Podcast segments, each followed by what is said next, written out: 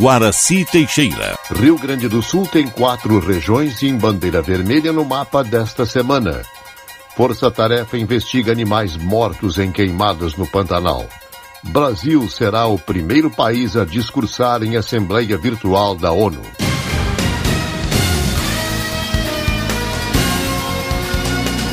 Estação da Notícia.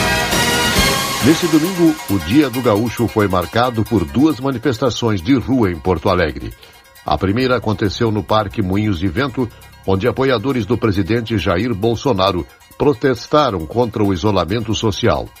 A segunda foi no Largo Zumbi dos Palmares, onde negros protestavam contra o racismo e as mortes de negros por policiais brancos. Parlamento vai implementar sistema híbrido de votação em outubro. Repórter Christian Costa. Com sessões virtuais desde o dia 19 de março, devido à pandemia do coronavírus, o Parlamento Gaúcho está preparado para implementar um sistema híbrido de votação no mês de outubro. O novo modelo vai permitir que parte dos deputados esteja no plenário durante as sessões, enquanto outros participam das votações de forma remota. O objetivo é evitar aglomerações. A ferramenta, desenvolvida pelo Departamento de Tecnologia da Casa Legislativa, foi testada com sucesso. O presidente do parlamento, o deputado Hernani Polo, do Progressistas, explica que é preciso aprovar uma alteração na resolução de plenário que fixou o sistema deliberativo atual. E assim que for legalmente possível, nós estaremos então avançando nesse modelo híbrido de votação, possibilitando colegas deputados estarem no plenário e também aqueles que tiverem alguma impossibilidade estarem em ambiente virtual para que as sessões possam ter continuidade. Lembrando que desde o início da pandemia, o Parlamento Gaúcho nunca interrompeu as reuniões plenárias, as comissões, sempre eh, estivemos em pleno funcionamento, em ambiente totalmente virtual até o presente momento. Então, a partir dessa alteração, nós vamos começar em um retorno mais intenso das atividades presenciais na Assembleia Legislativa. No sistema híbrido, criado especialmente para as votações, cada parlamentar pode registrar presença e conferir a lista de projetos que vão ser votados na sessão. Todos podem assinalar o voto de forma simultânea. Agência Rádio Web, de Porto Alegre, Christian Costa. Após análise de recursos, quatro regiões gaúchas foram classificadas em bandeira vermelha, que representa risco epidemiológico alto para o coronavírus. Cruz Alta, Novo Hamburgo, Porto Alegre e Santo Ângelo. O mapa do modelo de distanciamento controlado do governo do estado foi divulgado nesta segunda-feira. As outras 17 regiões estão em bandeira laranja de risco médio. O mapa vale a partir desta terça-feira até a próxima segunda, dia 28. Conforme o Executivo Estadual, oito pedidos de reconsideração enviados por associações de municípios e regiões foram analisados. O gabinete de crise do governo deferiu o pedido de reconsideração da região de Guaíba. As regiões de Novo Hamburgo, Santo Ângelo e Cruz Alta tiveram seus recursos indeferidos. Estão sob bandeira laranja as regiões de Bagé, Cachoeira do Sul, Canoas, Capão da Canoa, Caxias do Sul, Erechim, Guaíba, Ijuí, Lajeado, Palmeira das Missões, Passo Fundo, Pelotas, Santa Cruz do Sul, Santa Maria, Santa Roja, Taquara e Uruguaiana. Pelo menos nove bares foram autuados no fim de semana por desrespeitarem os protocolos impostos pela Prefeitura. Os fiscais flagraram estabelecimentos abertos depois das 23 horas, limite máximo para atender ao público, além de aglomerações na rua e dentro dos locais. A maior parte das autuações ocorreu na Cidade Baixa e no Moinhos de Vento. As multas para esses casos podem chegar a R$ 8.500 segundo a Guarda Municipal. Recomendação repetida à exaustão desde o início da pandemia: evitar aglomerações é uma das formas eficazes para frear a transmissão do vírus. Com 30.886 casos confirmados e 926 óbitos, Porto Alegre segue em bandeira vermelha. O número de pacientes com coronavírus em leitos de UTI subiu de 300 na sexta-feira para 315 no domingo. Contudo, a taxa geral se manteve estável em 87,6%. Brasil registra 363 mortes e tem mais de 136 mil vítimas de Covid. Repórter Rodrigo Nunes. O Brasil registrou nas últimas 24 horas a morte de 363 pessoas que estavam com a Covid-19. Com mais esses números, o país chega a 136.895 mortes por causa da doença. Os dados foram atualizados neste domingo pelo Conselho Nacional de Secretários de Saúde. Segundo o balanço do CONAS, são 4 milhões 544 mil e 629 pessoas contaminadas com coronavírus no Brasil desde o início da pandemia. Foram 16.389 casos registrados nas últimas 24 horas. O estado de São Paulo lidera o ranking de casos confirmados, com 935.300 registros, e também o de mortes, com um total de 33.952. A Bahia tem 295.303 casos confirmados, e o Rio de Janeiro tem 17.677 mortes pela doença. Agência Rádio Web. De Brasília, Rodrigo Nunes. Em evento evangélico nesse domingo, o presidente Jair Bolsonaro disse que a situação do Brasil está melhorando, tanto na economia quanto na saúde, e que estamos conseguindo combater o coronavírus sem precisar fazer quarentena. Nesta semana, Bolsonaro fará outra cirurgia, dessa vez para tirar um cálculo renal. O procedimento está marcado para quinta-feira.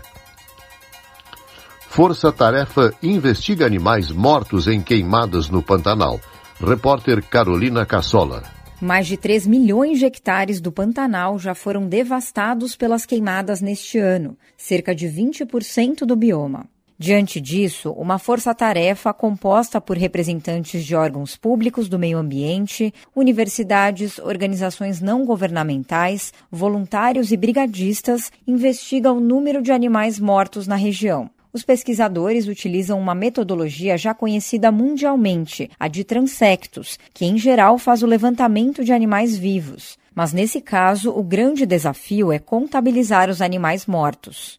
Quem explica é Tiago Semedo, biólogo e pesquisador do Museu Guild, vinculado ao Instituto Nacional de Proteção do Pantanal. São retas, né, lineares nas áreas que foram queimadas. Existe a questão dos animais que vão lá e acabam predando as, as carcaças, né? Nós sempre escolhemos essas áreas até no máximo 72 horas. Quando nós encontramos uma carcaça que foi carbonizada, nós anotamos quantos metros perpendicular aonde nós estávamos, essa carcaça estava, anotamos a espécie, tiramos foto, tiramos coordenada geográfica.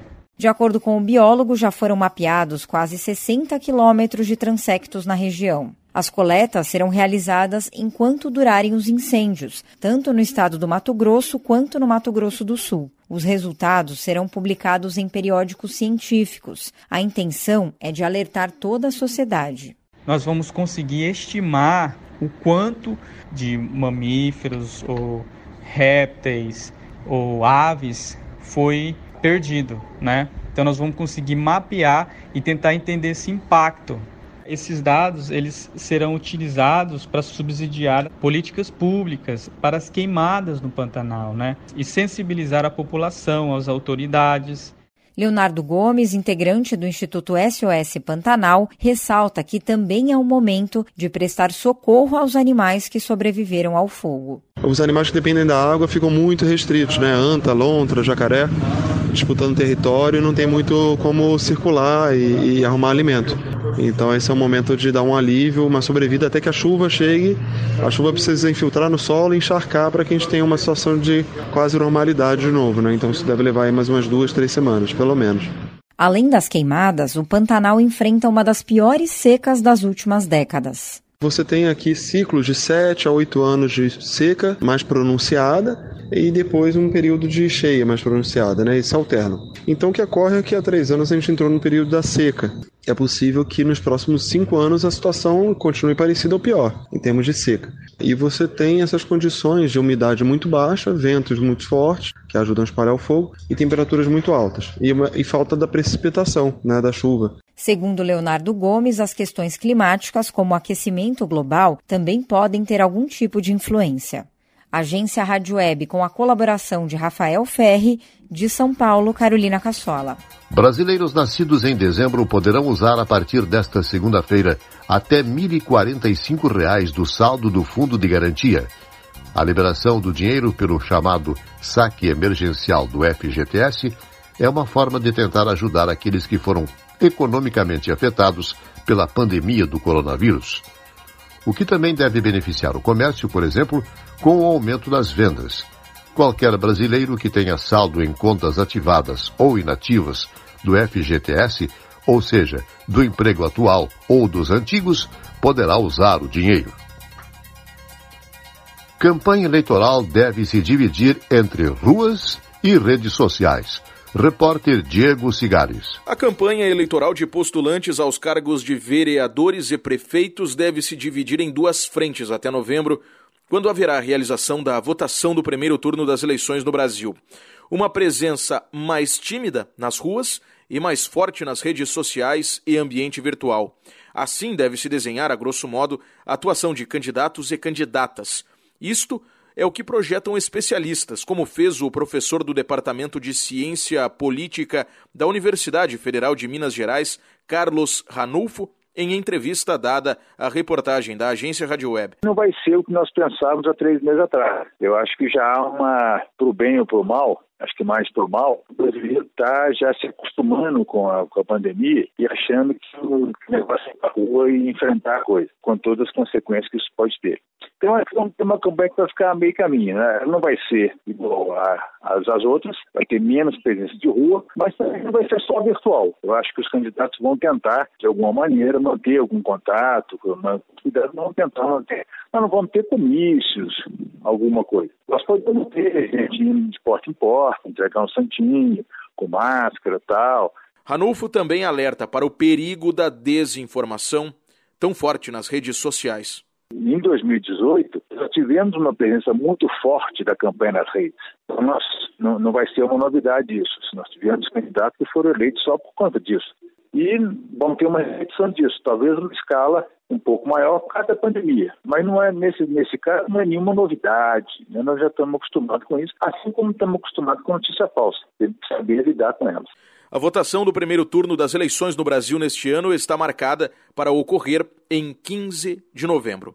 Agência Rádio Web nas eleições 2020. De Porto Alegre, Diego Cigales. Às vésperas dos Estados Unidos chegarem à marca de 200 mil mortes pela Covid-19, o presidente Donald Trump recebeu uma carta contendo uma substância venenosa chamada ricina.